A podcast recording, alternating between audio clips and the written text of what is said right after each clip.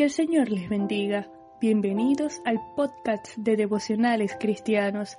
Estamos estudiando la serie Una carta de amor que edifica. Primera a los Corintios capítulo 12 versículos del 1 al 3 dicen, No quiero hermanos que ignoréis acerca de los dones espirituales. Sabéis que cuando erais gentiles se os extraviaba llevándoos como se os lleva a ídolos mudos por tanto, os hago saber que nadie que hable por el Espíritu de Dios llama anatema a Jesús, y nadie puede llamar a Jesús Señor sino por el Espíritu Santo. El apóstol Pablo aborda la diversidad de los dones espirituales, pues los creyentes corintios abundaban en ellos, pero hacían un uso irreflexivo de los mismos. En vez de ser adultos con herramientas bajo la guía y el poder del espíritu, eran como niños con juguete nuevo, siendo necesario, imprescindible el crecimiento espiritual.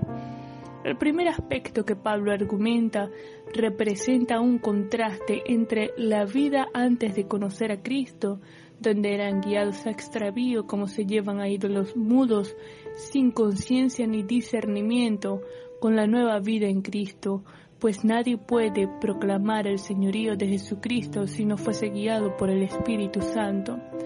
Muchos podrán repetir una oración o incluso decir que Jesús es el Señor como una mera profesión verbal.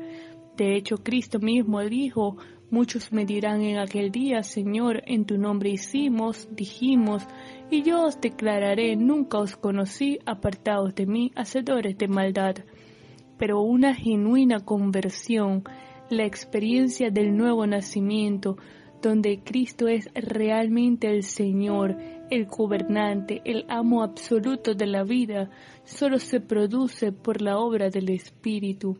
El creyente genuino que confiesa el señorío de Jesús dejará todos los ídolos de su corazón y se rendirá ante el soberano, ante el Dios verdadero. El aspecto importante entonces es que Cristo es el Señor, lo que se traducirá en unidad de la Iglesia en medio de la diversidad de los dones espirituales.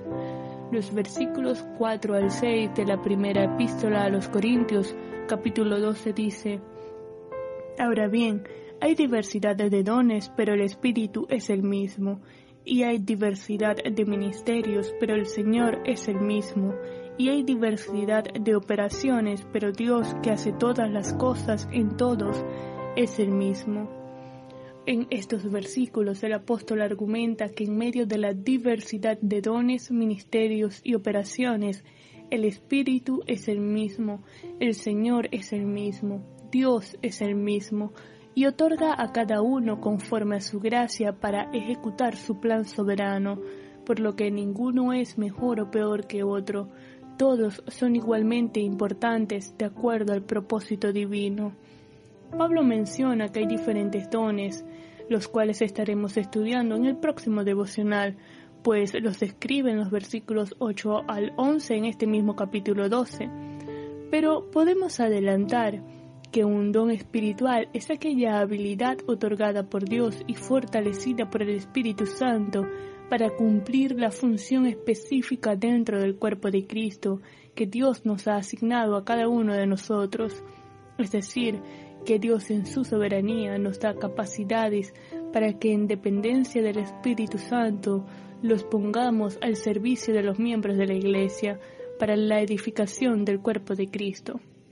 Asimismo menciona el apóstol diversos ministerios otorgados por Jesucristo, descrito en Efesios capítulo 4 versículos 11 y 12, y dice el texto bíblico, y él mismo constituyó a unos apóstoles, a otros profetas, a otros evangelistas, a otros pastores y maestros, a fin de perfeccionar a los santos para la obra del ministerio, para la edificación del cuerpo de Cristo.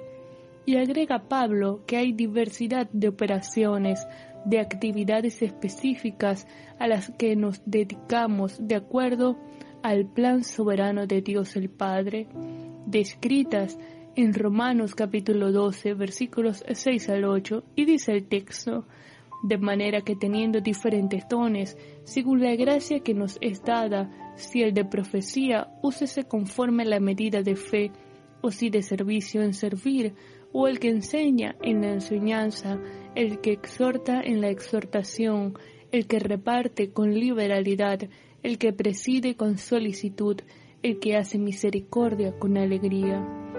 Como creyentes, individualmente tenemos diferentes dones, ministerios y formas de trabajar, pero Dios es el que pone en nosotros el querer como el hacer por su buena voluntad, de tal manera que Él no tiene hijos favoritos, pero tampoco tiene hijos sin talentos. A todos nos dotó de capacidades, siendo Él mismo la fuente del don, el modo de administrar ese don y el poder para utilizarlo para su gloria y honra, para la edificación de su iglesia. No hay cabida para la gloria del hombre, ni rivalidades o competencias entre unos y otros. Vamos a orar. Señor, te damos gracias por tu amor, bondad y misericordia. Gracias, Padre, por tu gracia. Gracias por los dones, por los talentos, por los ministerios, por las operaciones que tú nos has dado, porque han sido por tu soberana voluntad. Ayúdanos a administrarlos conforme a tu plan, a tu propósito divino, a utilizarlos con el poder de tu Espíritu Santo para tu gloria y honra y para la edificación de tu iglesia. En el nombre de Jesús. Amén.